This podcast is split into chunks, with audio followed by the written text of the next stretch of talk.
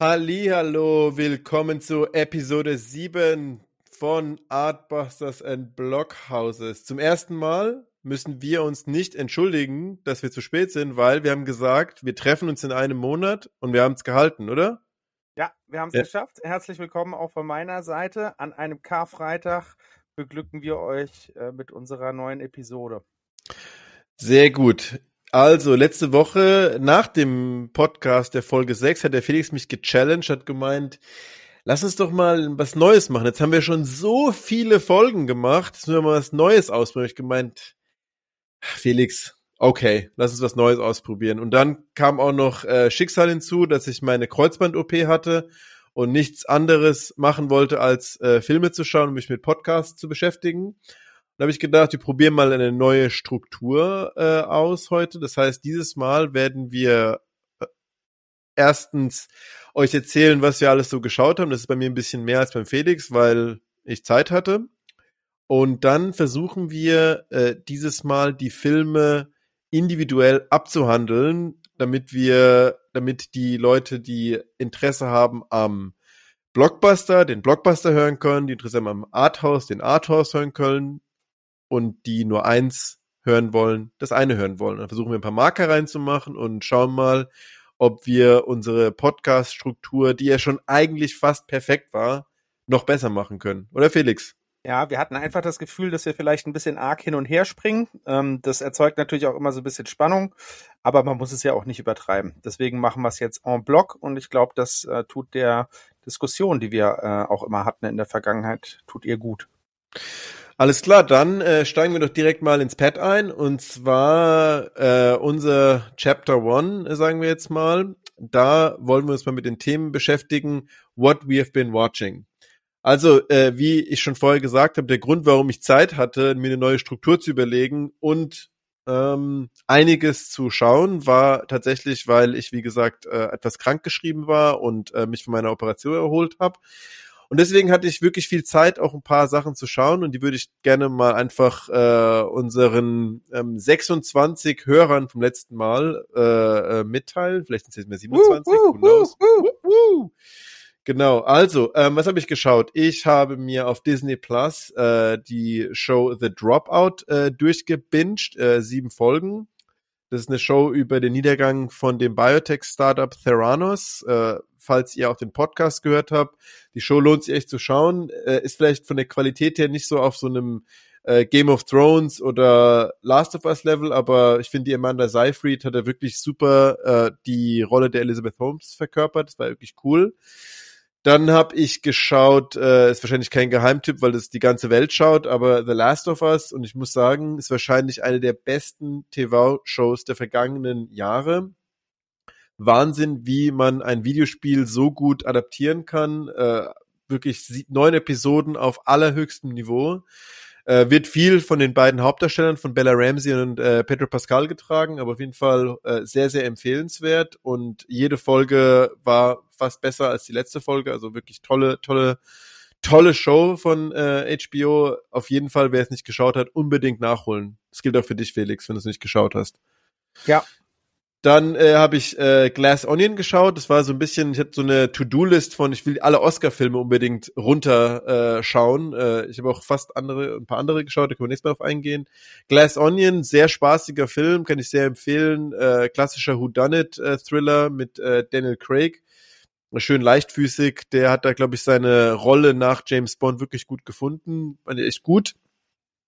Meine letzten beiden Tipps noch zwei äh, Disney Plus Serien. Fleischmann is in Trouble, eine äh, Miniserie auf Disney Plus über ähm, das Leben eines frisch geschiedenen jüdischen Ehepaares, gespielt von Jess, äh, von äh, Jesse Eisenberg und Claire Danes. Wirklich tolle Show äh, mit Perspektivwechseln, Flashbacks, äh, zwei Preteen-Kindern, wie die Auswirkungen der Scheidung auf die Familie ähm, sich auswirken. Also wirklich richtig gut gemacht Ganz tolle Show, äh, kann ich sehr empfehlen. Und als letztes ein kleiner Geheimtipp, die Show Bear auf Disney Plus. Das ist so eine Audience für Leute, die gerne kochen und die gerne Essen anschauen. Äh, auch eine sehr schöne Show im rauen Chicago über die Ups and Downs der Gastronomie und eines, äh, eines Restaurant Owners. Also wirklich ganz toll gemacht, super coole Show, super unterhaltsam, geht gut runter. Halbe Stunde pro Episode ist immer ganz gut. Äh, ja, das war jetzt echt viel, aber wie gesagt, äh, nächstes Mal jetzt weniger, weil dann habe ich schon nicht wieder normales Leben mit Arbeiten und Kindern, aber diesmal habe ich doch viel mitgebracht. Und Felix, hast du denn auch äh, Zeit gehabt, dir irgendwas anderes anzuschauen, außer unseren beiden Filmen? Ja, also ehrlich gesagt, ähm, nein. relativ, relativ leichte Antwort. Als ich das jetzt gerade gesehen habe, äh, hier deine Liste, die, hier, die ich sozusagen auch ähm, im Hintergrund sehen kann, äh, nicht schlecht. Ich bin ein bisschen neidisch. Ich hätte auch gerne so viel Zeit gehabt. Ich hätte vielleicht nicht alles gleich ausgewählt. Also das äh, Last of Us so eingeschlagen hat, habe ich natürlich mitbekommen. Ähm, ich hatte auch den ersten Teil von, ähm, äh, ich weiß gar nicht, ist das Knives Out ist eigentlich der Serientitel sozusagen. Genau. West ja. Onion ist der ist ja genau, ist ja, ist ja der, der, der zweite Teil. Ähm, den hatte ich gesehen, fand ich ganz nett, ähm, aber jetzt auch nicht, aber auch ehrlich gesagt, glaube ich, schon wieder vergessen. Äh, äh, was genau, wie insbesondere die Auflösung, kann ich mich jetzt gerade gar nicht dran erinnern. Egal. Das, was ich aber geguckt habe, tatsächlich in mehreren Stückchen, ist Jurassic Park, der erste Teil. Und zwar hat das den Hintergrund, dass äh, Steven Spielberg den ähm, Ehren-Oscar bekommen hat für sein, nicht den Ehren-Oscar, Entschuldigung, den Ehrenbären äh, auf der Berlinale bekommen hat. Und in dem Zusammenhang habe ich irgendwie gedacht, Mensch, Steven Spielberg hat ja auch Jurassic Park gedreht und ähm, habe den mal sozusagen nicht unter dem Aspekt geguckt, dass das ein Popcorn-Film ist, sondern habe so ein bisschen geschaut, wie er den aufgebaut hat und so. Und das ist ähm, wirklich ein hervorragender Film. Ich kann dem jeden noch mal ans Herz legen, äh, den auch mal nicht äh, oder klar, Kinderbrille hilft immer, weil der Film halt einfach äh, auch, auch irgendwie toll funktioniert als Popcorn-Film. Aber es sind auch ein paar ähm, filmische Momente drin, die wirklich hervorragend sind. Also alleine schon, ich glaube, das Offensichtlichste ist, glaube ich, diese Situation mit dem äh, T-Rex, der immer dann kommt, wenn im Glas das äh, Wasser ähm, vibriert, ne? Oder diese, Klassiker. diese, diese, ne? Und sowas muss man sich halt erstmal, also jetzt ist das in der Zwischenzeit schon in den Kanon übergegangen und man kennt das und dann wurde das, glaube ich, wahrscheinlich bei Jurassic Park 2, 3, 4, 5, 6, 7, 8, 9, 10 auch wiederholt, ne?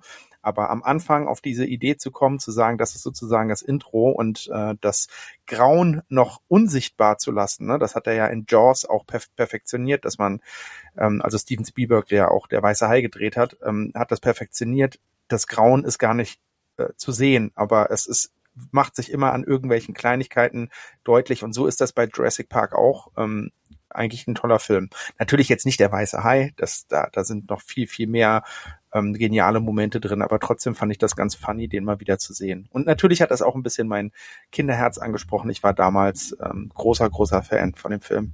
Ich glaube, ich habe sogar so Karten gesammelt äh, von Jurassic Park. Ich bin froh, dass es Jurassic Park war. Ich dachte nämlich erst, du hast gesagt, du hast diesen neuen Jurassic Park geschaut, der anscheinend so katastrophal war, den ich mir erst anschauen wollte auf Nostalgiegründen, aber den ich dann doch zum Glück gelassen habe.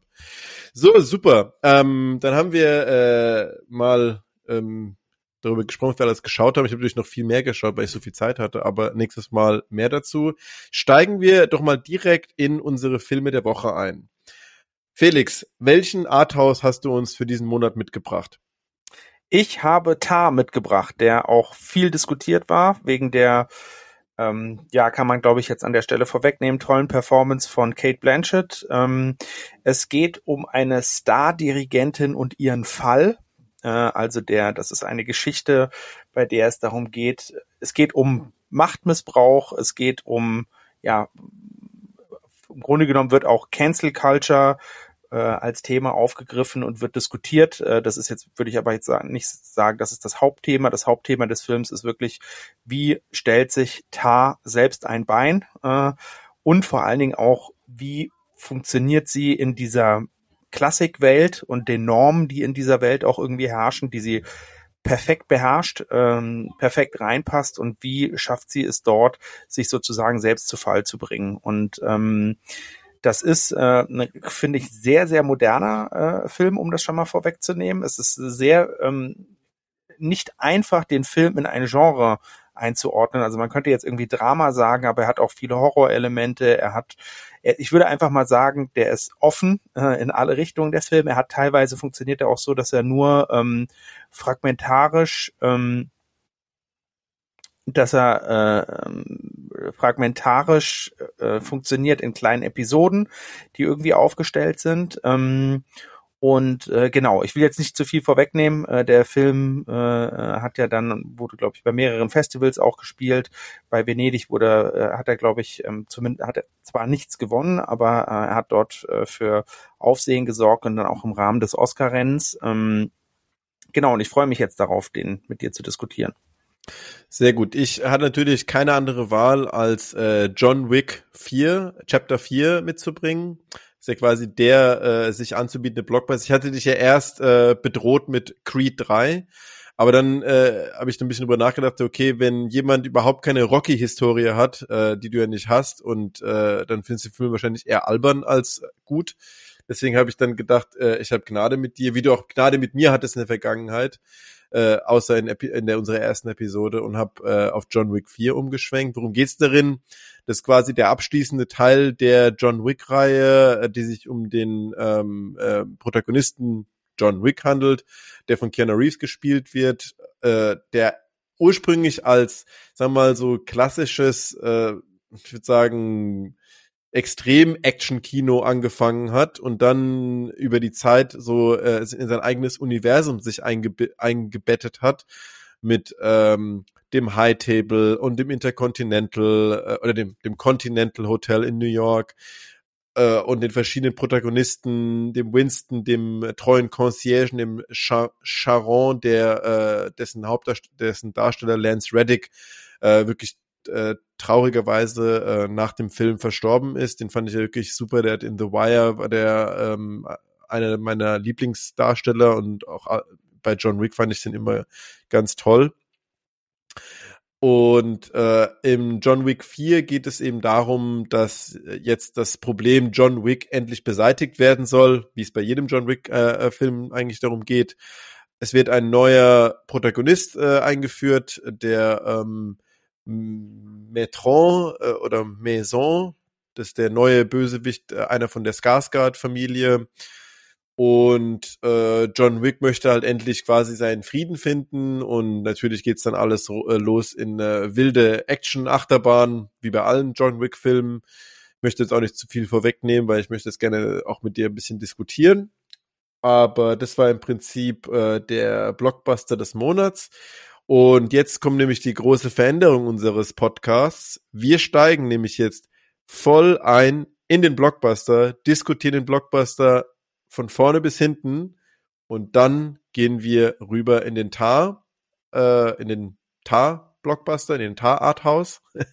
Genau. Deswegen würde ich sagen, äh, Felix, ich frage dich gleich mal, wie fandest du John Wick 4 und was war so dein Magic Moment von äh, John Wick 4? Also für die Zuhörerinnen, die uns jetzt nicht seit der ersten Folge begleiten, ich hatte irgendwann am Anfang mal geteased, nach der Art, Armin, such doch mal so einen geilen Film wie John Wick aus. Der hat mich damals geflasht. Ich weiß nicht mehr, in welchem Zusammenhang wir das besprochen hatten. Und jetzt hast du mir den vierten Teil auf den Tisch geknallt. Hm, ich finde, dass ähm, John Wick 4 ein guter Actionfilm ist, aber er ist kein hervorragender Actionfilm. Und ich würde sagen, dass ähm, das daran liegt, wenn man den, also ich, das Problem ist, ich hatte jetzt im Vorfeld nicht die Zeit, John Wick 1, 2, 3 zu gucken, sondern ich konnte nur in meinem Gedächtnis kramen, was hast du über den ersten Teil noch in Erinnerung. Und ich glaube, dass mit dem zweiten Teil von John Wick ähm, die reale Welt, wenn ich mich recht entsinne, etwas stärker verlassen wurde. Also der erste John Wick-Film ist sehr, es, es beruht noch sozusagen auf, ähm, auf also da gab es, glaube ich, zum Beispiel noch keine äh, kugelsicheren Anzüge und so ein Kram. Wenn ich das, ne, also der, der, der, der, der, der, Film, also die Filmreihe hat sich so ein bisschen verändert und John Wick 1 steht, glaube ich, so ein bisschen für sich. Das habe ich auch irgendwo gelesen gehabt jetzt in der Vorbereitung. Und das, was mich damals halt so geflasht hat, ist, dass der sehr dicht kurz auf dem Punkt erzählt war und wirklich neuartige Action reingebracht hat. Also der, die Art und Weise, wie das choreografiert war, gar nicht mal so unbedingt für die Schnitte. Also die Schnitte sind ja so, glaube ich, ähm, Triumph von von der Bourne-Trilogie, ne, dass Action schnell geschnitten ist, sondern hier geht's ja vor allen Dingen darum, dass sehr viel Bewegung im Bild zu sehen ist bei John Wick und man trotzdem nie die Orientierung verliert. Das ist schon relativ krass. Also wenn ich jetzt zum Beispiel an unsere letzte Folge denke, da haben wir ähm, Avatar geguckt, da hatte ich teilweise die Situation, dass ich das wirklich unübersichtlich in den Kampfszenen auch fand. Das fand ich hier nie. Das war perfekt. Da merkt man vielleicht auch daran, dass ähm, der Regisseur von John Wick selbst ein Stuntman ist und dass er sich sehr, sehr viele Gedanken um diese Choreografien gemacht hat.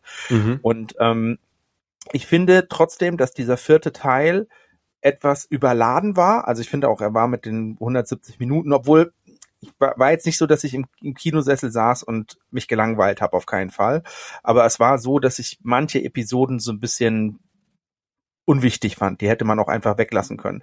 Und ich finde auch, dass der Film zu stark noch in diesem, dafür, dass es ein, ein vermeintlich letzter Teil ist, wir wissen es nicht, also ich glaube, jetzt kommt ja irgendwie, ist schon wieder der fünfte angekündigt oder verschoben oder sonst irgendwas, aber Spoiler Alert an der Stelle, ich weiß, Armin, du sagst, wir spoilern eh das die ganze Zeit, aber wir sagen es, sagst trotzdem jetzt an dieser Stelle, er, er, er stirbt ja an dieses, am, am Ende dieses Teils, könnte man vermuten. Ja, und dafür, dass es der letzte Teil ist oder sich dem Ende der Geschichte ähm, dreht, finde ich, macht er noch sehr viele Nebenschauplätze auf, die nicht unbedingt notwendig gewesen wären. Also die Tochter von dem äh, von dem ähm, Freund, in dem er da in, äh, in Tokio ist und so. Also es sind alles so Sachen, die finde ich sind eigentlich relativ unwichtig, die hätte man rauslassen können. Und man hätte aus diesen ganzen geilen Action-Szenen wirklich nur die raussuchen können, die ähm, die wirklich die Highlights sind. Also ich sage jetzt mal, mein Magic Moment war definitiv die Kampfszene im Club in Berlin. Das mhm. war mhm. ähm, so, also nicht nur wegen der Choreografie, sondern ich hatte jetzt auch irgendwo gelesen, ich fand, das war jetzt ein bisschen arg vollmundig, dass das fast schon kleine Kunstwerke sind, weil der Film auch so stark mit Licht und Schatten spielt, ja. Mhm. Und da kommt jetzt noch diese Reflexion von dem Wasser mit dazu.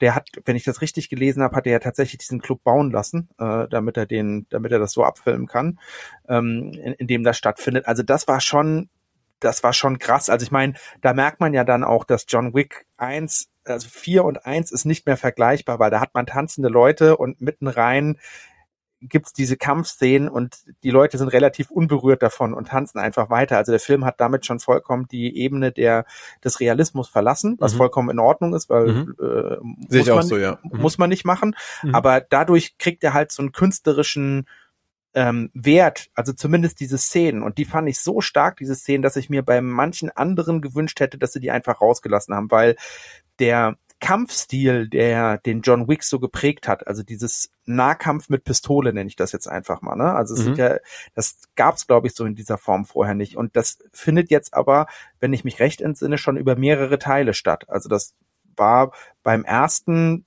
so ein bisschen angelegt und beim zweiten und beim dritten, wenn ich mich recht entsinne, war das schon sehr, sehr auschoreografiert.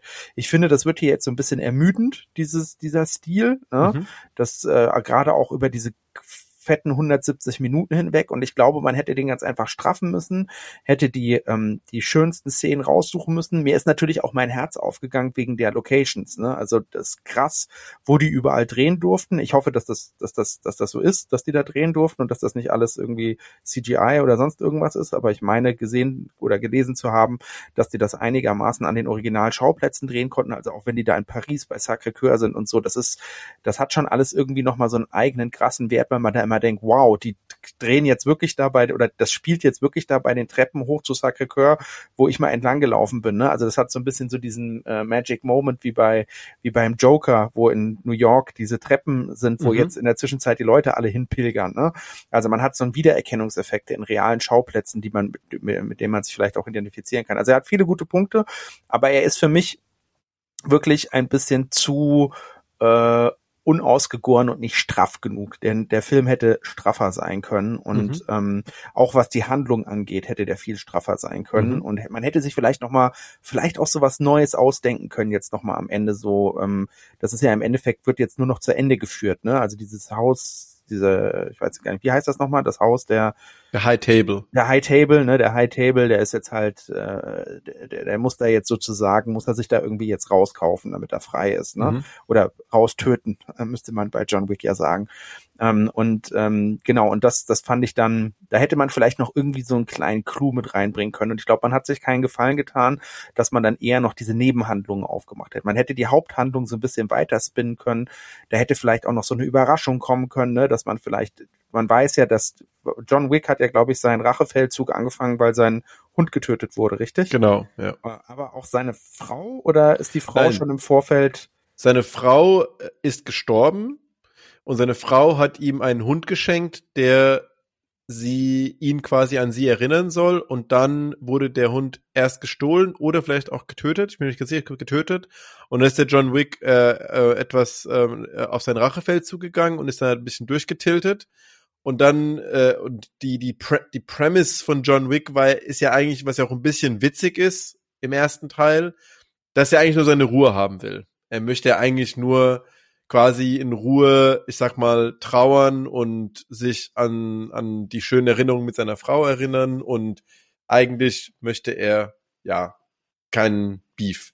Aber die, äh, die Bösen holen ihn quasi immer wieder aus seinem, aus seiner stillen Trauer heraus und, ja, äh, fordern ihn quasi zum Kampf heraus immer wieder. Vor allem im ersten Teil. Und äh, ich muss sagen, äh, lustigerweise, äh, es gibt gar nicht so, äh, viel zu streiten äh, zwischen uns jetzt bei John Wick, weil ich muss sagen, ich fand es genauso. Ich fand äh, die John Wick-Reihe wirklich mega unterhaltsam. Also es ist halt mal ganz andere, sehr unterhaltsame Action und auch halt, wie du schon sagst, dieses die Art und Weise, wie die geschnitten sind, die Art und Weise, wie die poliert sind, die Art und Weise, wie die Filme aussehen, wie sie mit der Dunkelheit spielen, spielen ja, glaube ich, alle, spielen ja quasi fast alle immer bei Nacht. Äh, und trotzdem sind die halt super ausgeleuchtet, also die machen die Dunkelheit also richtig cool. Das sind quasi Filme, wofür man sich einen OLED-Fernseher kauft, das halt schwarz wirklich schwarz ist. Insofern, äh, die Filme sind schon wirklich kunst, künstlerische Meisterwerke. Aber ich finde, ähm, äh, also jetzt auch quasi auf deine äh, Bewertung, sagen wir, zu antworten. Ich fand halt, äh, die John Wick-Reihe hat's geschafft, ähm, in John Wick 1 will John Wick nur seine Ruhe haben, wird dann wieder aus, aus dem Ruhestand geholt. In John Wick 2 will er immer noch eigentlich seine Ruhe haben, aber dann ähm, kommt er nicht raus und muss sich wieder seine Hände schmutzig machen gegen seinen Willen, äh, weil ich glaube, dieser Obermafia-Boss dann sich rächen will, weil John Wick seinen Sohn umgebracht hat. Auch noch okay. Dann in John Wick 3 macht es auch wiederum Sinn, die Stakes machen Sinn, weil er hat in John Wick 2 einen Member of the High Table getötet was ihn dann Excommunicado macht und er ist dann quasi auf der Todesliste. Das macht auch noch Sinn. Und dann wird er vom Winston, also seinem, seinem Mentor im Prinzip ja dann am Ende äh, ähm, auch ähm, ähm, erschossen, verraten.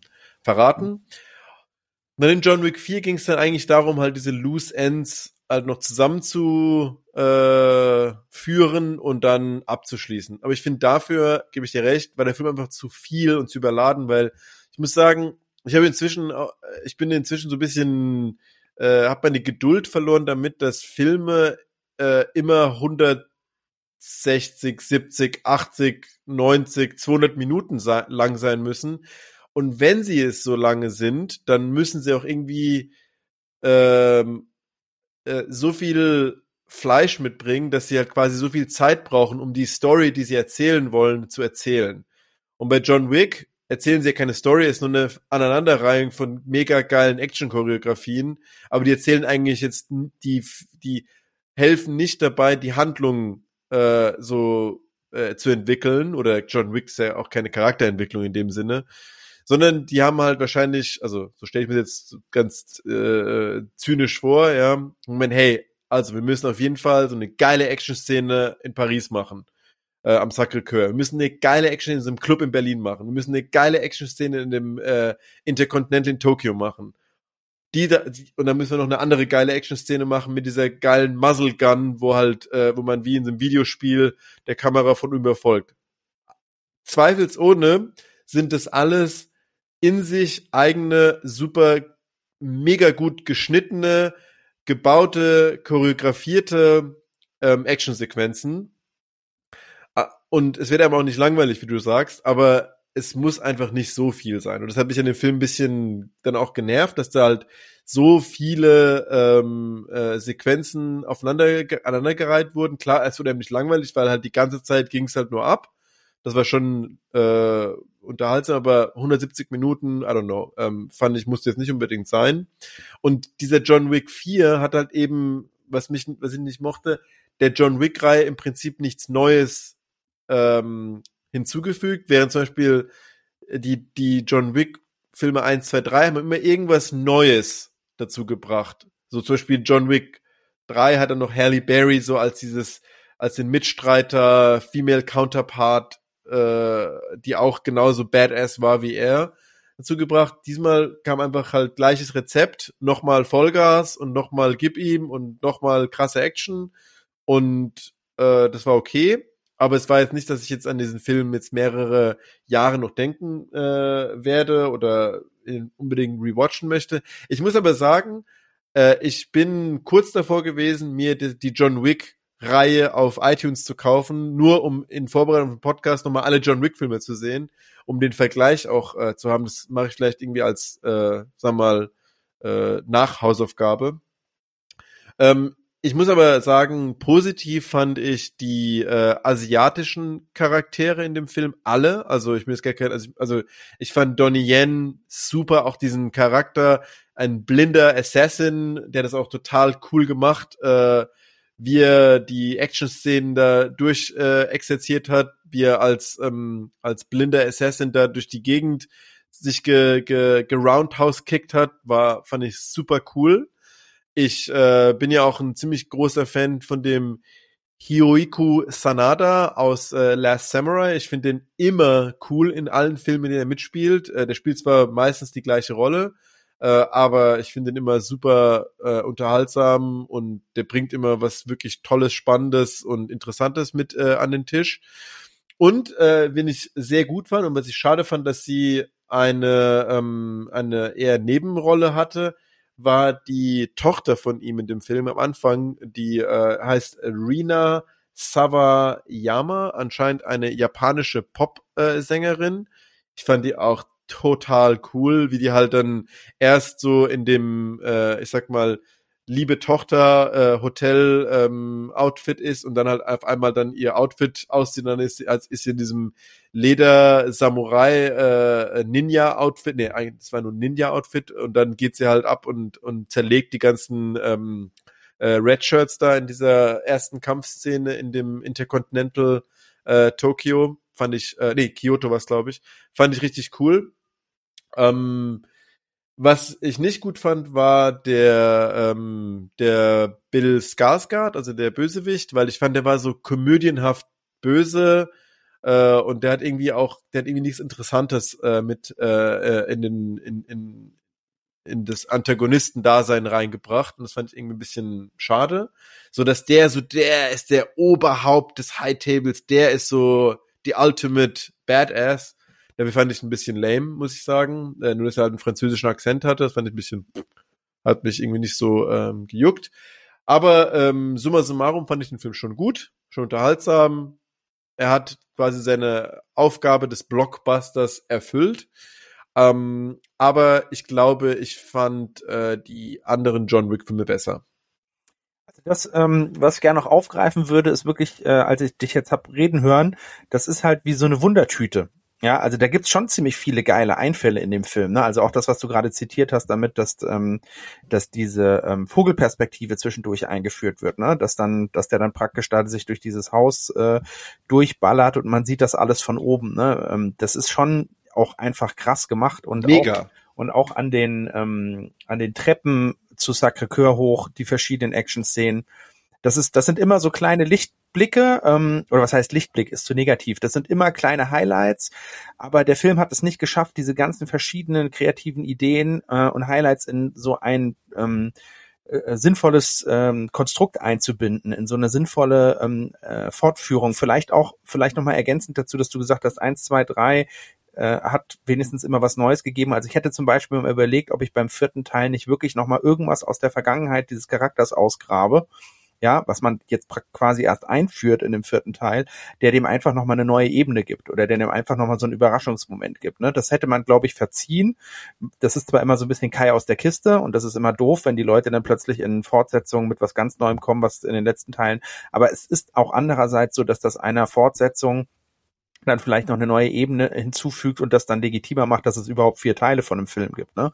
Mhm. Also dafür ist einfach zu wenig passiert. Und das, was du auch noch vollkommen richtig gesagt hast, also ich glaube, wir sind in unserer Beurteilung tatsächlich sehr nah beieinander, ist, dass der Antagonist wirklich nicht funktioniert hat. Also du müsstest jemanden haben, gerade für so einen vermeintlich letzten Teil, der dem ähm, Protagonisten ebenbürtig ist. Jetzt könnte man natürlich irgendwie sagen, ähm, John Wick lebt oder die John Wick-Reihe lebt von John Wick und wir brauchen im Endeffekt nichts anderes als die Armee, gegen die der antritt und wie er sich am Ende äh, erst durch seinen Tod befreit sozusagen, ne? Mhm. diese Märtyrerrolle in voller Konsequenz lebt. Aber das führt halt einfach dazu, dass eigentlich außer John Wick kein einziger anderer interessanter Charakter mehr da ist. Und ich fand auch, dass in diesem der der ähm, der ähm, Hotelbesitzer, wie heißt er? Also der Winston. Der, der Winston, der war ja in den vergangenen Teilen eigentlich immer ein interessanter Part.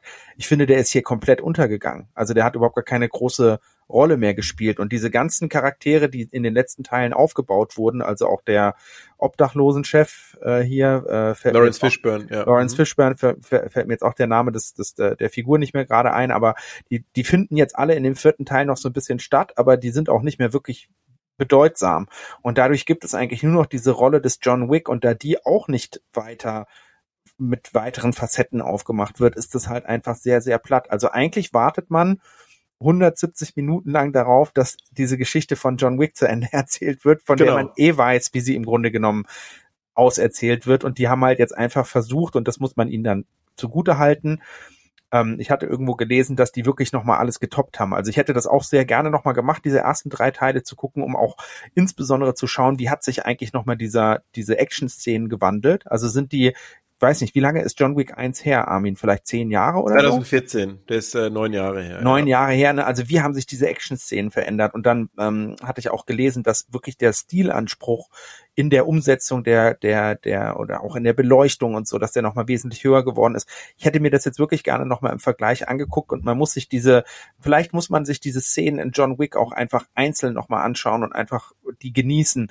und nicht so sehr in diesem Spannungsbogen, wenn man das einen Film beim ersten Mal guckt, dass man sagt, okay, ich will ja jetzt wissen, wie die, wie die Storyline ist sozusagen, ne? Und man wartet dann immer darauf, dass die Story fortgeführt wird. Also ich könnte mir vorstellen, dass ich mir John Wick irgendwann, wenn er nochmal äh, mir irgendwie über den Weg laufen sollte, ich mir vielleicht auch einfach teilweise gewisse Szenen nochmal angucke, die ich, die mir in Erinnerung geblieben sind, um nochmal genau zu gucken, wie haben die das eigentlich gemacht und äh, wie ist das eigentlich aufgenommen? Weil ich glaube, der Film ist per se, was die technische Umsetzung angeht, ähm, State of the Art, wenn nicht sogar für Actionfilme einfach neue Standards. Und obwohl das jetzt nicht mein Fachgebiet ist, würde ich mich gerne mal damit auseinandersetzen, ähm, wie die das, wie die das eigentlich hinbekommen haben, dass das so geil aussieht. Ne? Also ich, ich würde jetzt jedem, der ähm, unseren Podcast hört und vielleicht eher der Arthouse-Mensch ist, würde ich nahelegen, trotzdem mal szenenweise sich so einen Actionfilm anzugucken, weil das halt auch, ähm, in, weil die Action-Szenen in sich an auch wirklich kleine Kunstwerke sein können. Ne? Und ähm,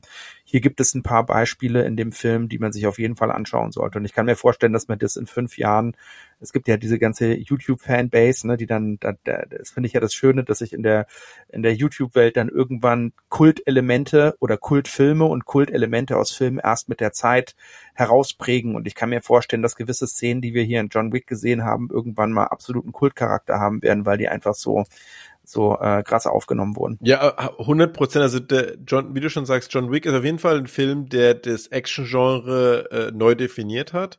Ähm, es wird auch sowas wie John Wick, ich weiß ja, sowas nochmal geben wird, aber der Film, diese Filmreihe war absolut genial und äh, ähm, Keanu Reeves ist absolut genial, der passt auch einfach perfekt in diese Rolle rein. Man muss auch einfach mal äh, äh sag mal, respektvoll anerkennen, der Typ, der geht auf die 60 zu und äh, hat noch relativ viele von seinen Stunts selbst gemacht, also schon auch ähm, respektabel.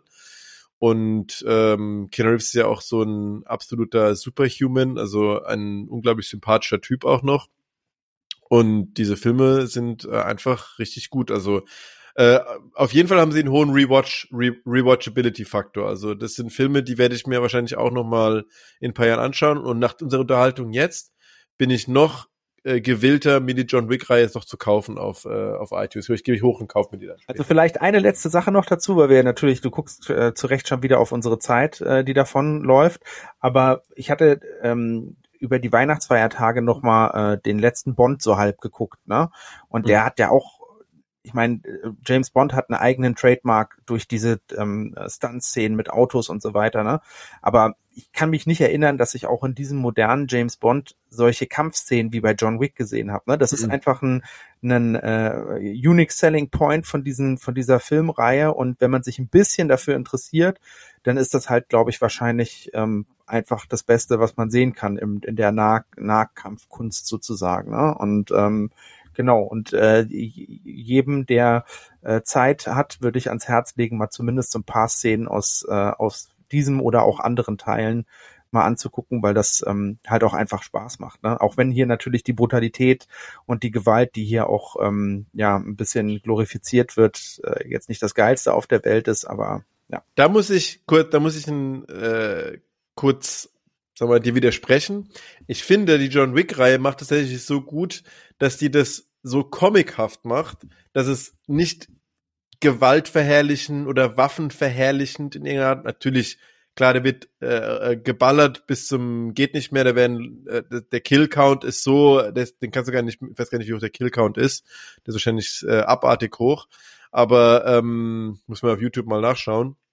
Aber ich finde, weil die Filme halt wie Comics und wie auch so Videospiele und wie halt ihre in eigenem Universum gedreht sind, finde ich eben nicht, dass sie per se gewaltverherrlichend sind, wie vielleicht manch anderer Actionfilm, der anders mit der Gewalt, die er, äh, die er anzeigt, umgeht, weil ich finde, er macht das schon sehr, ja, wie halt Comic-mäßig und äh, Superheldenmäßig, was die, was die ganze Sache wieder so ein bisschen ähm, bisschen was auch rausnimmt, sage ich jetzt mal. Also ich glaube, die, die, den Umstand, dass so ein Film natürlich trotzdem äh, einfach Gewalt verherrlicht, um den kann man gar nicht. Also ich glaube, jeder Psychologe würde uns auf den Kopf hauen, wenn wir, wenn wir jetzt behaupten würden, das ist halt so schön stilisiert, dass das alles nicht so schlimm ist. Aber ich weiß, was du meinst und ähm, die sagen wir es mal so, der Film legt es, glaube ich, auch anders als der erste Teil, wo es ja noch, ist, ist er beim ersten Teil nicht die ganze Zeit mit seinem mit seinem Bleistift unterwegs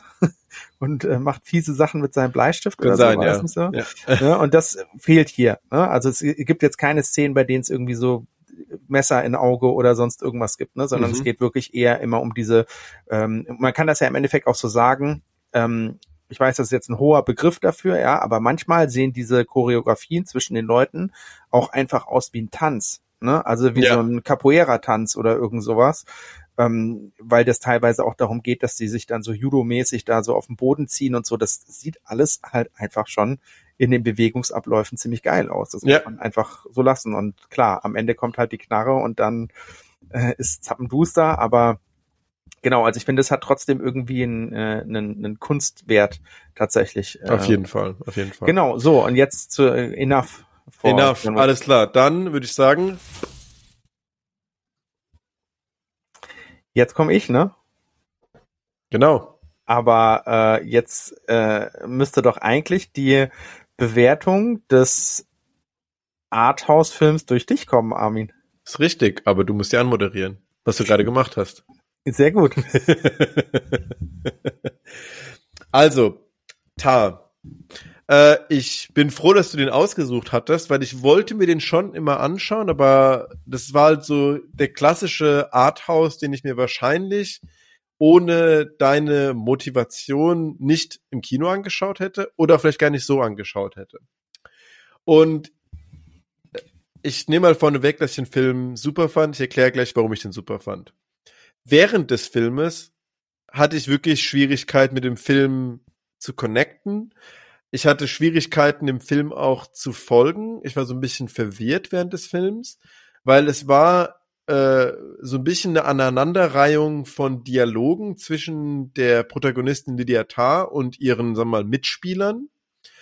Äh, und jede Sequenz natürlich in sich, schon während ich im Kino war, war quasi ein Masterpiece von wie toll Kate Blanchett diesen Charakter einfach spielt und wie sehr der ihr auf den Leib geschrieben ist.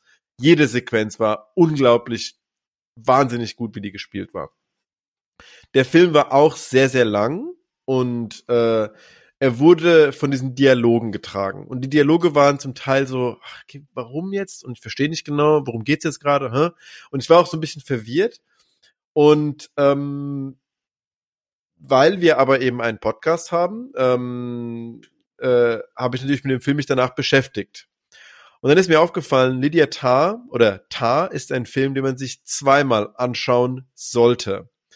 Und deswegen habe ich es auch gemacht. Ich habe den zweimal angeschaut. Den am nächsten Tag mir auf iTunes äh, äh, gemietet und ihn nochmal auf iTunes geschaut.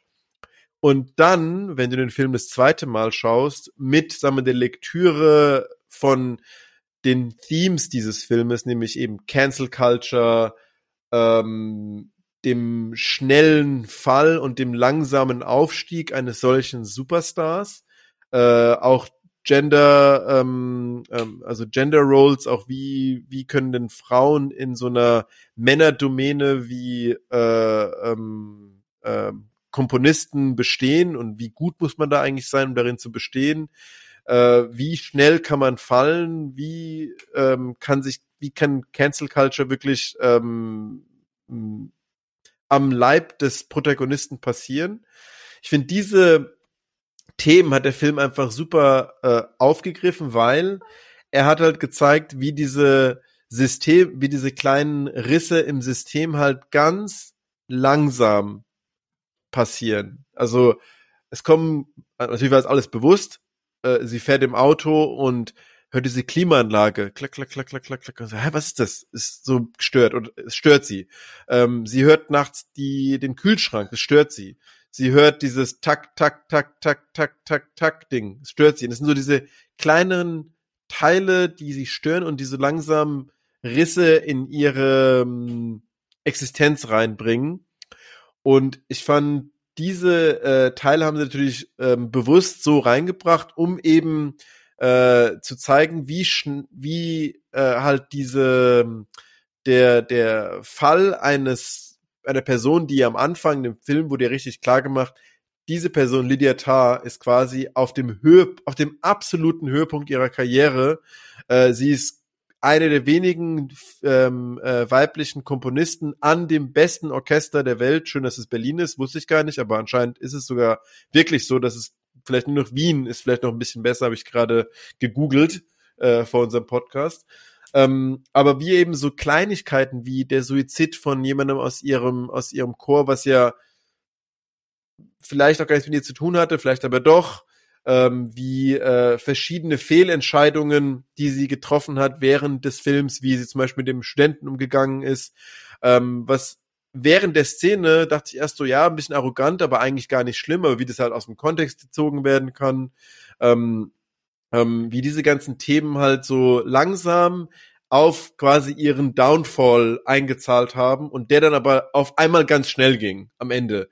Weil es ging halt so langsam, hm, hier kleine Risse ins System reingemacht, ins System Lydia Tarr und dann am Ende, patz, ging es halt richtig krass bergab und dann ist quasi so, äh, ein bisschen der Tiefpunkt, aber auch ihr Neuanfang, wie sie äh, eine Dirigentin ist für so eine Fan äh, äh, Fanshow von irgendwelchen ähm, von irgendeiner, was das genau war. Cosplay halt, habe ich gelernt, heißt das. Genau, ja, ja. Und das war ja im Prinzip ähm, äh, irgendwie ein Neuanfang, aber irgendwie auch der Tiefpunkt ihrer Karriere als äh, Komponist äh, die er vorher an der Berliner Oper war und Doktor und Harvard und bla bla bla. Und ähm, mir ist dann aufgefallen, im ersten Schauen sind mir viele Sachen gar nicht wirklich bewusst geworden und beim zweiten Mal habe ich so viele Sachen gesehen, die ich beim ersten Mal nicht gemerkt habe, wie ähm, dass diese Krista Taylor oft auch äh, gezeigt wurde. Die war am Anfang gab es so einen Frame, wo man die Krista im Publikum sieht, so eine rot, rothaarige Person, die sich anschaut, dann war sie, glaube ich, auch noch mal vorm Hotel, hat man sie auch noch mal gesehen und danach äh, hat sie sich umgebracht. Am ersten Mal ich so, hä, warum zeigen sie jetzt diese rothaarige Person? Nicht verstanden, was es bedeutet hat. Also äh, super Film und äh, der Film macht richtig Spaß. äh, Spaß in Anführungsstrichen, wenn man sich die verschiedenen äh, ähm, Reviews dazu mal genau durchliest, weil dann kann man halt äh, richtig cool über Cancel Culture reflektieren und äh, darüber reflektieren, wie das quasi zustande kommen kann oder zustande kommt. Und ich fand äh, den Film beim zweiten Schauen und beim Reflektieren im Nachhinein mega. Also ich fand den richtig gut. Also ich finde für meinen Teil, das ist ein Meisterwerk. Ich finde, der Film entwickelt, hat für mich auch schon, ich habe ihn jetzt nur einmal gesehen, ich finde, der Film entwickelt einen unglaublichen Sog. Und ähm, man, das liegt daran, dass teilweise fast schon schablonenhaft, das ist jetzt quasi das Gegenstück zu, zu John Wick. Ähm, du du kommst diesem Charakter immer näher. Ne? Und im Endeffekt ist, glaube ich, meiner Meinung nach das große Thema des Films ist eigentlich Begierde. Ne? Also das heißt jetzt nicht zwischen, also auch zwischen Menschen, aber vor allen Dingen Begierde nach Erfolg und das, was du, was du, was man ja vielleicht auch auf sein eigenes Leben übertragen kann. Ne? Ähm, Tar, also Lydia Tar hat vollkommen ähm, die die ähm, Fähigkeit verloren, zu merken, woran sie sich eigentlich verbrennt. Ne, die ist so mächtig und so selbstbewusst, dass sie immer wieder in Situationen, wo man ja eigentlich als Zuschauer weiß, okay, das, was du da machst, ist, das ist einfach ganz klarer, purer Machtmissbrauch, ne? Und das wird dir auf die Füße fallen. Ne? Mhm. Und sie macht es trotzdem, weil sie, glaube ich, vollkommen diese, dieses Gefühl dafür verloren hat, was eigentlich Machtmissbrauch ist. Ja, und ich würde vielleicht sogar noch einen Schritt weitergehen und das finde ich mega spannend an diesem Film. Sie ist so eine Legende in ihrem Bereich, ne? Und ich glaube, dass Todd Field auch nicht zufälligerweise den Klassikbereich gewählt hat, weil der Klassikbereich ist ein hochintellektueller Bildungsbürgertum. Also es ist quasi die Crème de la Crème, wenn es ums Reflektieren und Denken geht. Ne? Und die Normen, die dort gelten müssten, müssten eigentlich die Normen sein, die überhaupt nicht hinterfragt werden könnten. Ja, das müsste moralisch hoch zehn sein. Ne? Aber Lydia Tarr schafft es sozusagen als Legende eigene Normen zu setzen. Ne, also alleine wie sie am Anfang, also finde ich übrigens auch eine ganz, ganz starke Einführungsszene, obwohl sie eigentlich so plump ist, dass man sie einfach hinsetzt und ein Interview führen lässt auf der Bühne. Ne? Mhm. einen genialen Einfall, weil man das ja wirklich also du kennst den Charakter danach eigentlich, ne? Auch ihre Hochmütigkeit und ihre ihre Ihre Arroganz. Auch, auch, aber auch, und das finde ich, ist, das, das schafft zum Beispiel dieser Film absolut perfekt, auch ihr Genie. Also man darf ja jetzt bei allem nicht vergessen, bei diesem Film sitzt, also ich saß zumindest Lydia Tarr niemals gegenüber und habe gedacht, du bist einfach ein, ein, ein fucking Loser, ne? menschlich gesehen, sondern ich finde, der Film hat es immer wieder geschafft zu zeigen, dass sie halt auch ein Genie ist, ja, und dass sie in ihrem Bereich und ihrem, in ihrem, in ihrem, ähm, in ihrer Kunst auch ein Genie ist, ne, und dass das aber niemals ähm, sozusagen bedeutet, dass man aufgrund von Genialität ein Urteil über einen Charakter fällen könnte. Ne? Und das ist ja, glaube ich, das große Thema ähm, über Begierde hinaus, an dem dieser Film hier arbeitet, dass er quasi sagt, wie trennen wir in Zukunft eigentlich Künstler oder Person und Werk. Äh, ne? Also hat man ja im, im, im Rahmen der MeToo-Debatte und äh, der Diskussion um Cancel Culture äh, zu, also zu Genüge in der letzten und, Zeit. Ne? Also ich, ich habe. Und ich sie hab, macht es ja auch. Das ist ja das Interessante. Sie sagt ja am Anfang auch, als dann der ihr Student sagt, äh, ich kann Bach nicht anhören, weil der ist einfach ein grausamer Mensch. Und sie sagt dann, ja, aber also du bist halt ein Trottel, weil eigentlich musst du halt in der Lage sein, Mensch von Werk zu trennen was ja ein mega Teil unserer, unserer aktuellen Debatte ist, weil es geht ja gar nicht mehr, weil jetzt, also früher war es ja egal, fast schon, ob die Personen, die halt Genies waren, im Entertainment, also im Music, in Film, wo auch immer, war es eigentlich egal, was für Menschen über. Man wusste es ja auch eigentlich nicht wirklich, weil es gab ja auch nicht diese Transparenz, die es heute gibt im Internet.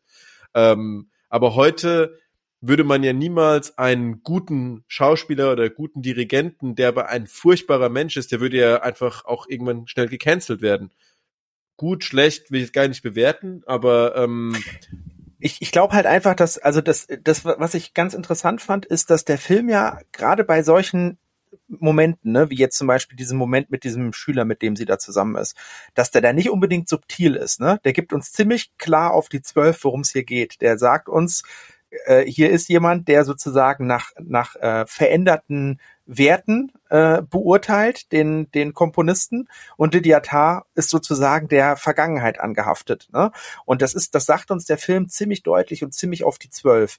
Aber was ich daran so geil finde, ist, dass es trotzdem ein Film ist, der immer in Balance bleibt zwischen, ich sag dir jetzt genau, worum es in diesem Film geht und ich sag dir nicht genau, worum es in diesem Film geht. Ich glaube, dass der auch so erfolgreich war, also gerade auch in der Oscar-Kampagne, weil der sehr, sehr viele klare Anknüpfungspunkte auch für ein breites Publikum hat. Also ich finde, der Film funktioniert zum Beispiel auch in seinen Horrorelementen fantastisch als Popfilm einfach sozusagen, ne? als äh, Popkultur. Ich habe später irgendwann ähm, herausgefunden, dass dieser Schrei, den Lydia Tarr hört, ist, ist der Schrei aus Blair Witch Project.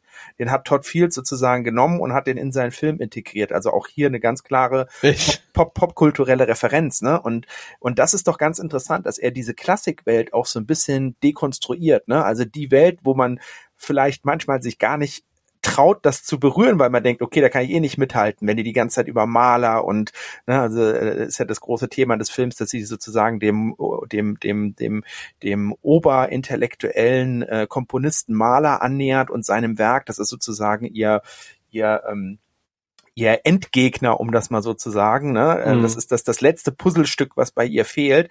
Und dass es aber in diesem Film immer wieder darauf zurückkommt, dass, dass Todd Field eigentlich sagt, das ist vollkommen egal, in welchem Ambiente das passiert, in welchem Milieu das passiert. Machtmissbrauch bleibt Machtmissbrauch, ne? Und ähm, wenn du außerhalb der Normen agierst, dann bleibt das außerhalb der Normen agieren. Egal, ob man das jetzt gut oder schlecht findet, ja, und mhm. was, wie man die Konsequenzen davon beurteilt, ja. Aber ich finde das sehr, sehr interessant, dass er das hier dekonstruiert. Er hat natürlich trotzdem auch da zusätzlich fantastische Einblicke in diese Klassikwelt. Ne? Also ich kann jetzt nicht genau beurteilen. Äh, mein Vater ist großer Klassikfan, von dem kriege ich immer mal so ein bisschen was mit, aber ich kann jetzt natürlich nicht beurteilen, ob das authentisch ist, was da gezeigt wird. Ja, aber ich finde, es wirkt zumindest für mich als als als Zuschauer authentisch und ich könnte mir also gerade auch was die Organisation von so einem Orchester angeht und so, da lernt man ja schon relativ viel auch in dem Film und sehr beiläufig. Trotzdem ist es eigentlich ein Psychogramm über Lydia Tarr und mhm. dass der Film das schafft, so ein eigenes Milieu, so einen eigenen Charakter so eine harte, typische Hollywood Icarus-Geschichte, ne, der Fall des Icarus, der vorher quasi der Lichtbringer war, ne, dass er diese ganzen Elemente zusammenbringt und über wie viel sind's? 180 Minuten für mich ein relativ spannender Film bleibt bis zu diesem absolut meiner Meinung nach genialen Ende, was er bringt, weil ähm, darüber können wir jetzt auch gerne nochmal diskutieren über dieses Ende. Ja, für mich war dieses Ende wirklich nochmal der absolute Beweis dafür, dass Lydia Tarr am Ende eine unglaubliche Opportunistin ist. Also wenn es nötig ist für sie und ihren Erfolg, dann verkauft die sogar ihre eigenen Werte. Ne? Ähm, also die hat quasi ihre eigenen Werte verkauft, indem sie sich diesem diesem Cosplay-Publikum da irgendwie anbiedert, ne? Und da dann äh, ihre Musik macht, weil sie sich ja neu erfinden muss, ne? Und das zeigt eigentlich, dass, oder das, das, das würde vielleicht eine These sein, die dieser Film aufwirft, dass er sagt, am Ende ähm, sind diese ganzen vermeintlichen Figuren, die man auch als Genies begreift in diesen in, in, in Kulturbereichen und in Kunstbereichen, ne? Vielleicht sollte man die auch mal von ihrem Thron herunterholen ne? und sollte die auch von dieser Stilisierung, die teilweise auch in dem ganzen äh, Umfeld äh, im Sinne von Kritiken und, ähm, und, und, und Journalismus, der darum stattfindet, ne? vielleicht sollte man Stars auch einfach mal von ihren Podesten holen. Und ich finde das halt toll, dass Tar mit Star nicht meint Britney Spears, ne, weil das die fällt, das wissen wir und so, ne, sondern dass der quasi sich raussucht, ich nehme jetzt mal die vermeintlichen ähm, die vermeintliche Oberschicht der Kunstwelt, ne, und nehme hier den Klassikbetrieb. Und das fand ich wirklich sehr spannend und sehr, sehr äh, gelungen. Und ich könnte über diesen Film sehr, sehr, sehr, sehr lange mit dir reden, weil ich finde, dass der und, und ich, ich, ich ähm, äh, kann mich auch gar nicht an alle Szenen erinnern. Also ich müsste den eigentlich auch noch ein zweites Mal gucken. Man muss den zweimal gucken. Du musst den, also wenn du den zweimal guckst, ich habe den, ich habe den, ich bin nach Hause gekommen und habe dann äh, angefangen halt direkt danach. Natürlich siehst du ja hier mein, in meiner Auflistung ähm, ganz viel über den zu lesen. Äh, die New York Times hat darüber auch ganz viel geschrieben über diesen Film, ähm, überraschenderweise. Und, äh, und bei den, ich so, ja, genau, klar, darum geht's, ja. Und die Szene, ah, ja, oh, wow. Und dann, ich, ich muss den nochmals, und da habe ich dann Diana ein bisschen davon erzählt, meine, okay, wir schauen den nochmal. Ich so, okay, dann schauen wir nochmal. Und Diana, lustigerweise, hat den geschaut mit mir. Und die konnte, die hat quasi die gleiche Verwirrung gehabt, die ich auch hatte beim ersten Mal. Ich meinte so, ich weiß es nicht genau, ich meine, ja, äh, Lydia, Kate Blanchett, äh, unglaublich gut, aber ich weiß nicht, worauf ich gerade achten muss, so ungefähr, ja. Und ich so, ja, äh, das stimmt. Das wird, wurde mir erst klar, als ich dann nochmal drüber nachgelesen habe und darüber nachgedacht habe, worauf ich eigentlich achte. Und dann ist es genial. Weil dann ist jede Szene, die jede Szene ist so intentional und so äh, mit, äh, mit, mit Absicht genauso gemacht, wie sie gemacht ist. Und das ist eigentlich, was das Tolle an diesem Film ist, ähm, dass äh, alles ähm, äh, zwar sehr ähm, unterschwellig ist, aber alles mit sehr, sehr großer Absicht genau so gedreht, geschossen, äh, gesprochen, geschrieben. Alles ist sehr, sehr, sehr äh, intentional. Und ähm, deswegen fand ich es äh, auch absolut genial und ähm, fand den mega. Also man, man muss sich einfach mal vor Augen führen bei so einem Film, ne, ähm, der auch so einen ausgearbeiteten Charakter hat, ne, was da für eine unglaubliche Vorproduktionszeit eigentlich abgelaufen ist. Ne? Das ist mir bewusst geworden, als ich ein Interview gesehen habe. Lustigerweise Bradley Cooper interviewt ähm, ähm, den Regisseur äh, Kate Blanchett und Nina Hoss. Ne? Mhm. Und ähm, der, der, der, ähm, der Bradley Cooper fragt dann irgendwie so, äh, ich, ich weiß jetzt gar nicht genau, wie sie darauf kommen, ja, aber dann sagt er irgendwie so, ja, wie kommt, ach nee, genau, warum hat, warum das Akkordeon? Ne, da gibt es sozusagen das Akkordeon im Film, ne? Und er sagt, äh, Lydia Tarr fängt irgendwann an, Akkordeon zu spielen. Ich weiß nicht, ob du dich daran erinnerst, an mhm. die Szene, Armin. Ne? Und ja, dann, ja, wo sie er, sind, ja. Warum habt ihr gerade das Akkordeon rausgesucht? Ne? Und dann antwortet Todd Field halt einfach damit mit einer Background-Geschichte. Ja, dass er sagt, die ist aus New Jersey, die ist in dem und dem Umfeld groß geworden, die ist pipapo, bla bla bla. Da ist er diesen Charakter komplett aus ähm, äh, multipli äh, aus, ausdekliniert sozusagen, ja. Und das ist zwar eine gängige Praxis, ne? Also ich glaube, wenn man sich mit Film beschäftigt, dann weiß man, zu vielen Charakteren gibt's Hintergrundgeschichten, die man gar nicht sozusagen direkt spürt in den Filmen, ne? Aber das zeigt halt einfach, was für ein unglaubliches ähm, Fundament wahrscheinlich Todd Field auch für diesen Film geschaffen hat. Und das, was wir hier sehen, ähm, sind quasi immer nur die Auswüchse davon. Also ich will gar nicht wissen, was Todd Field uns noch alles über Lydia Tarr erzählen könnte. Ne? Und es gibt zum Beispiel, äh, der wurde auf der Berlinale auch nochmal gezeigt und da habe ich dann mitbekommen, dass es da auch noch so einen kleinen Kurzfilm dazu gibt. Ne? Ich könnte mir vorstellen, man kann aus diesem Stoff unheimlich viel mehr machen, könnte überall anknüpfen. Also leider ist es ja im Arthouse-Kino äh, äh, noch nicht äh, gang und gäbe, dass man einen zweiten Teil dreht, ne? Weil im Endeffekt, im Endeffekt geht es immer um eine Monetarisierung bei einem zweiten Teil. Ne? Ja. Und ein Regisseur würde wahrscheinlich am Ende auch sagen, ich will eine neue Geschichte erzählen, ja. Aber hier fand ich das zum Beispiel interessant, dass er das ausführt, nochmal mit so einem kleinen Kurzfilm. Und das kann ich mir, also bei, bei bei dem Film Tar steckt unheimlich viel dahinter, aus dem man mehr machen kann. Und ich will mir, ich will noch nicht mal sagen, dass Tar der perfekte Film ist, weil das ist er nicht. Ich finde, der hat auch ähm, Szenen zwischendurch, die nicht so gut funktionieren und so, aber der stellt einfach so viel zur Debatte und gibt einem so viel ähm, Futter fürs Gehirn mit, dass man daran, da, man ist einfach lange damit beschäftigt und ähm, ich finde, man hat auch sehr viele unterschiedliche Stile in dem Film einfach abgedeckt. Ähm, das ist einfach ein, ein Meisterwerk. Ich finde, es ist fast schon unser unser unser Podcast ist ein zu kleines Forum, um über diesen Film zu reden, der so viel ähm, ähm, der so viel zu bieten hat. Ja, finde ich auch. Also ich war auch ähm, erst verwirrt und ich muss sagen, äh, äh, da muss ich vielleicht auch meinem äh, Kino-Mitgänger ein bisschen danken, dass er mich dann so auf die richtige Fährte gebracht hat, weil er hat nach dem Film gesagt, also erst fand ich den genial, am Ende fand ich das Ende fand er nicht gut, ähm, aber er hat gemeint, er hat so ein paar Sachen gesagt, äh, vielleicht sollte er lieber podcasten als ich, aber er hat dann halt gesagt, was auch für coole Kontrast in dem Film hervorgebracht wird, nämlich Lydia Tars, Lydia Tars Wohnung.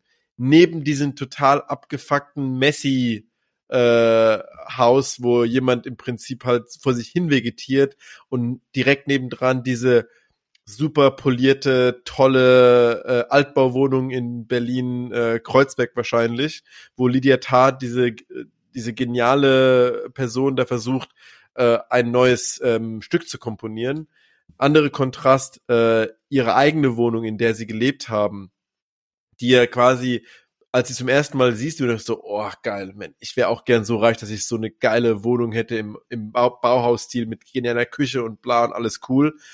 Und nachts ist es einfach nur eine Horrorwohnung, weil es halt einfach so dunkel und so ungemütlich ist und so ängstlich ist und du hörst dann ihre Tochter schreien und ähm, dann ist dieser Kontrast auch ähm, äh, echt gut dann äh, da daraus hervorgehoben worden.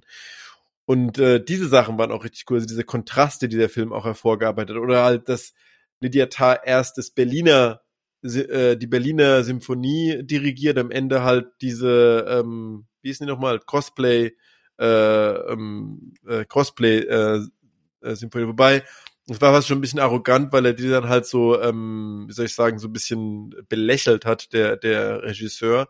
Aber diese Kontraste, die der Film auch hervorgeht, waren auch halt äh, richtig cool. Ähm, also wie gesagt, äh, danke, dass du mich in den Film äh, gezwungen hast. Auch danke, glaube ich, von Steven, der fand den Film auch so gut. Deswegen, und äh, der Film ist ein Film, den man sich im Kino anschauen muss, weil man dann nicht abgelenkt ist, weil der Film ist ein Film, wenn man abgelenkt ist, was man da zu Hause un un unweigerlich ist, ähm, verpasst man sehr viel. Und äh, das ist ein Film, den man im Nachhinein reflektieren muss, belesen muss, Artikel lesen muss, Podcast hören sollte. Ähm, genialer Film, also super, super gut. Ähm, wir haben jetzt die Stunde voll, Felix. Jetzt würde ich sagen, zum Abschluss machen wir unsere Popkörner und wir machen unsere Palmen. Deswegen würde ich mal einfach sagen,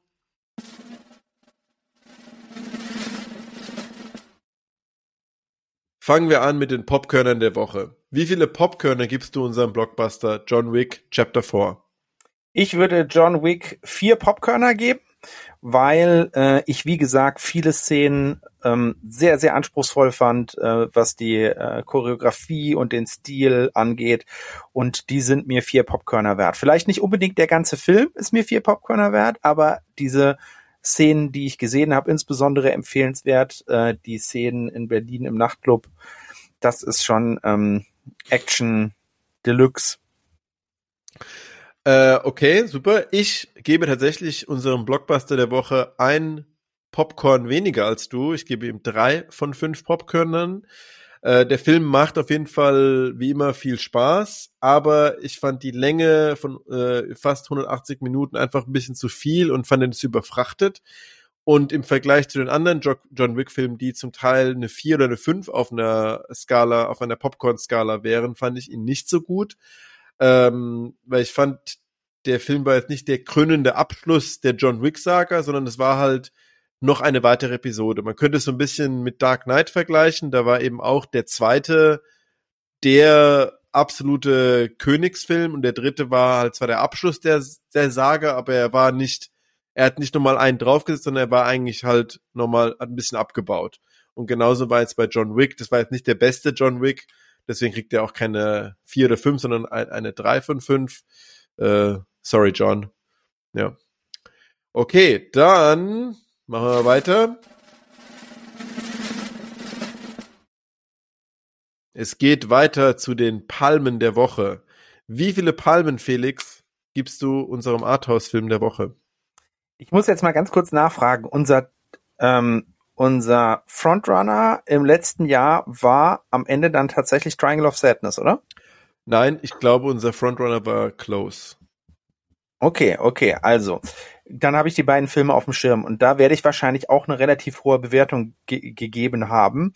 Und wenn ich jetzt Tar dagegen halte, würde ich sagen, Tar verdient seine seine fünf Palmen viereinhalb, irgendwie mit den fünf, oh, das ist immer so fies. Ne? Das ist schwer, aber man muss, so. man muss da, das ist einfach, das ist der harte Job, den wir haben, finde ich. Wir sind aber ja, ja, ja. Also ich, ich, ich, ich gebe ihm einfach fünf, auch für den Mut, den er aufgewiesen hat. Und wie gesagt, der Film ist nicht an allen Ecken und Enden perfekt, aber er, er ist als Gesamtkunstwerk äh, und als äh, mutiges Experiment ist er einfach ähm, ja ein, ein phänomenaler Film, den man gucken sollte. Absolutely. Sehe ich genauso, deswegen gebe ich ihm auch eine 5 von 5. Und obwohl ich den Film äh, tatsächlich während des Filmes etwas anstrengend fand, äh, dem zu folgen und äh, den Dialogen zu folgen, hat mir die Recherche wieder so viel Spaß gemacht danach. Ich habe so gerne über den Film danach gelesen und mir so gerne darüber Gedanken gemacht. Und bei dem Rewatch hat dann alles so viel Sinn gemacht und äh, deswegen fand ich den einfach wirklich genial, weil der hat die Themen, die er abarbeiten wollte, nämlich, wie wir schon gesagt haben, Cancel Culture, Sexism, äh, Machtmissbrauch, hat er so gut auf und abgearbeitet äh, und auch so gut zu einem Abschluss gebracht. Äh, deswegen verdient er auch in meinen Augen eine 5 von 5. Und da sind wir uns ja fast einig gewesen dieses Mal wieder. Und dann würde ich sagen, bleibt uns nichts weiter, als uns zu verabschieden. Hast du schon einen Film für nächstes Mal? Ja, tatsächlich. Ich auch. Ich, ich habe tatsächlich einen Film im Kopf und zwar, ich bin ein ganz, ganz großer Fan. Für mich vielleicht der wichtigste deutsche lebende Regisseur Christian Petzold. Äh, ich bin sogar so Fanboy. Eigentlich gibt's ja so bei Arthouse gibt's eigentlich keine Fanboys.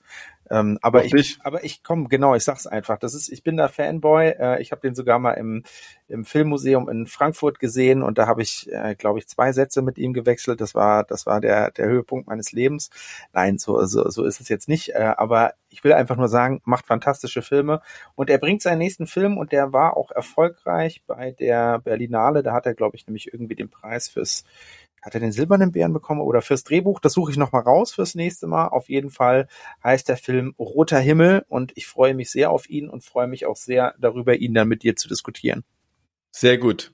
Ich habe gleich, als du gesagt hast, Christian Petzold, äh, weil ich nämlich keine Ahnung habe, wer das ist, äh, Christian Petzold gegoogelt und da habe ich den Film gesehen. Ich mir, okay, ich, ich weiß den Film und dann hast du den richtigen Film gesagt.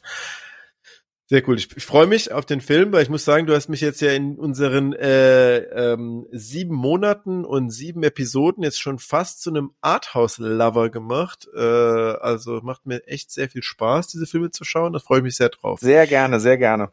Mein Film äh, für diesen Monat wird der Film Air mit Ben Affleck und Matt Damon äh, sein, wo es um die äh, Story von ähm, dem Air Jordan geht. Äh, warum will ich den Film auswählen? Ich ähm, finde, Ben Affleck ist zwar manchmal ein bisschen schräger Typ, aber ein hervorragender Regisseur. Fast alle seiner Filme, die er, ähm, äh, wo er Regisseur war, waren mega. Und äh, ich bin natürlich auch ein großer Fan von diesen beiden äh, ähm, von den beiden Jungs im gemeinsamen Beritt, also Matt Damon und äh, Ben Affleck. Darauf freue ich mich sehr. Und äh, ich glaube, das wird ein toller Film. Da freue ich mich auch schon sehr drauf. Und deswegen wird mein Film des Monats dieses Mal der Film Er sein. Und ich hoffe, dass wir es auch wieder hinkriegen, uns in einem Monat äh, zu verabreden und äh, den Film zu reviewen. Termin können wir danach Armin, ausmachen. Wie kommt's, dass du nicht The Whale genommen hast? Ich hätte jetzt gedacht, du bringst wieder einen, ein, du bringst sozusagen wieder einen arthausigen Popcorn-Film mit, weil du dich in der Zwischenzeit so an den, an, an, an den Arthouse äh, gewöhnt hast. Also, ähm, ich hatte gedacht, dass du The Whale aussuchst, weil du hast gemeint, du bist ein Darren Aronofsky-Fan, aber, ja. Äh, ja. aber äh, du hast das wieder irgendwie, äh, du hast hoffentlich mir nicht wieder ein lieber Thomas eingebrockt, äh, aber du hast jetzt halt was anderes genommen, das ist okay. Da habe ich mich ein bisschen ver verpokert, aber äh, ich werde mir wahrscheinlich The Whale trotzdem anschauen. Ähm, ja, er wäre nicht, er wäre nicht so wirklich als Popcorn-Film durchgegangen. Nee, der, wäre schon, der, der, der, der hat seine, seine Hollywood-Zeit hat er, glaube ich, mit Noah begonnen und auch direkt wieder aufgehört. Der war ja, glaube ich, gar nicht erfolgreich. Ähm, ansonsten hatte der jetzt, glaube ich, keinen wirklichen Popcorn-Film mehr, obwohl es Black Swan war irgendwie so ein Zwischending, ne? Geiler Popcorn-Film Popcorn Nick. Ja, ja. ja, ja, ja. Okay, also auf jeden Fall, auf jeden Fall hätte man The Whale auch wählen können, als beides, sowohl als Popcorn-Film als auch als äh, als Arthouse-Film. Ja. Aber dann nee, es sollte schon, es sollte schon krachen auf jeden Fall. Also krachen wird es bei, bei Air vielleicht auch nicht, aber ich glaube, er ist, äh, freue ich mich wieder drauf. Also den wollte ich mir eh anschauen. Insofern. Ähm, das könnte so ein Guilty Pleasure werden, glaube ich. So. Ähm, ich glaube, der ja. wird richtig gut. Ich glaube, du unterschätzt, wie gut der wird. Ich fand, ich, ich fand ja ehrlich gesagt ähm, Argo sehr, sehr äh, amüsant und ich kann ja. mir vorstellen, dass der in die gleiche äh, Kerbe schlägt. Ne? Ja, glaube ich auch. Film. Insofern, haben wir unsere Hausaufgaben fürs nächste Mal schon äh, dem Publikum mitgegeben. Wahrscheinlich, ich hoffe, wir ändern sie nicht wieder. Äh, wie letztes Mal, aber kriegen wir hin. Insofern, Felix, hat mir wieder viel Spaß gemacht. Äh, äh, wir bedanken uns bei unseren Hör wir bedanken uns bei deinem Bruder, dass er alle Folgen gehört hat und hoffentlich auch die Folge anhören wird. Hat er zumindest behauptet, ne? Ob hat er das behauptet? stimmt, ob das stimmt, kann ich jetzt überprüfen in Zukunft, äh, indem ich ihn frage, hast du gehört, was haben wir am Ende der, wievielte Folge ist es jetzt? Siebte Folge, Folge gesagt? Und wenn er dann nicht sagt, ihr habt mich erwähnt, dann weiß ich, he's lying.